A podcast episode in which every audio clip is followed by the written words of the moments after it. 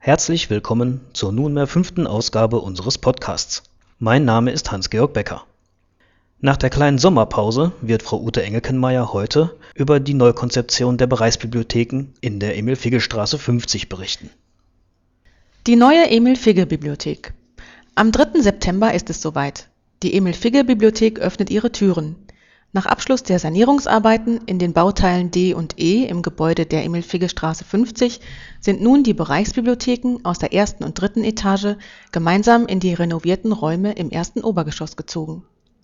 Die neue Emil-Figge-Bibliothek, kurz EFB, ist benannt nach Emil Figge. Dieser war von 1946 bis 1964 Gründungsrektor der Pädagogischen Hochschule Dortmund, die 1962 Teil der Pädagogischen Hochschule Ruhr wurde und die 1980 mit der Universität Dortmund fusionierte. In der Emil-Figge-Bibliothek finden Sie Literatur für die Fächer der Fachbereiche 12 bis 16, Erziehungswissenschaft und Soziologie, Rehabilitationswissenschaften, Humanwissenschaften und Theologie, Kulturwissenschaften, Kunst und Sportwissenschaften die Zeitschriften sind in einem Alphabet nach Titeln aufgestellt, die Monographien alphabetisch nach Signaturen. Was ist sonst noch neu?